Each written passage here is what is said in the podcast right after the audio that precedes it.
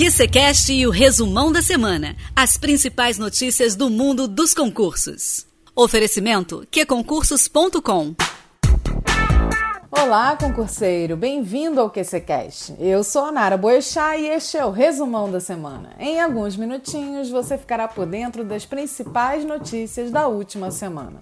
E hoje temos Tribunal de Contas do Amazonas, Defensoria Pública do Distrito Federal e Ministério Público do Trabalho. Quer saber? Então não sai daí. Parado no trânsito? Não perca seu tempo. Estude onde e como quiser. App Concursos. E aí, mais show? Disponível para Android e iOS. Já estão abertas as inscrições do concurso da Defensoria Pública do Distrito Federal. O certame oferece 60 vagas imediatas, além do cadastro de reserva, para o cargo de analista de apoio à assistência jurídica. As inscrições devem ser realizadas no site da Banca Sebrasp, mediante o pagamento de uma taxa de inscrição de R$ 101,87. Para concorrer ao cargo, é necessário ter nível superior de escolaridade. A remuneração inicial de um analista é na faixa de 5 mil reais, composta por vencimento básico e gratificação jurídica. E nessa semana foi anunciada a retomada do concurso do Ministério Público do Trabalho. O certame, que foi suspenso em abril por conta da pandemia do coronavírus, oferece quatro vagas para o procurador do trabalho, cargo que exige ensino superior completo em direito. As provas objetivas foram aplicadas antes da suspensão, mas com o retorno já temos datas para a prova discursiva, a prova prática e oral, que estão previstas para outubro e dezembro de 2020. As datas você confere lá no QC Notícias, viu? Assim como outros concursos que estão sendo retomados, o certame do Ministério Público do Trabalho também adotou medidas de prevenção contra a Covid-19.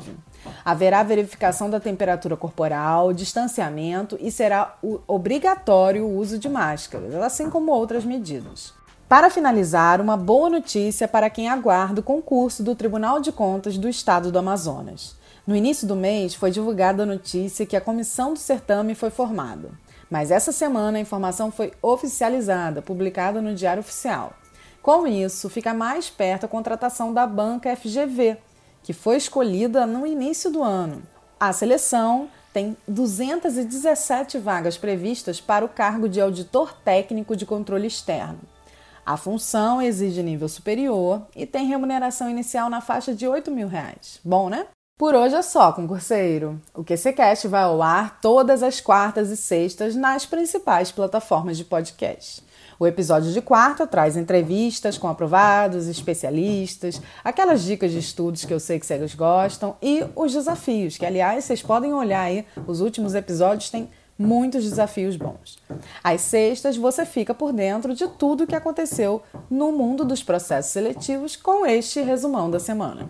Eu sou a Nara Boechat e você tem um encontro marcado na próxima quarta-feira com a Cláudia Jones. Enquanto isso, bons estudos e foco na aprovação. Redes sociais, app de relacionamento, filmes e séries. Sem foco, nunca mais. App que concursos. Estude quando onde e como quiser. Tudo do seu jeito. Naquela viagem, no escurinho e até no bloco. É PQ Concursos. E aí, mais show?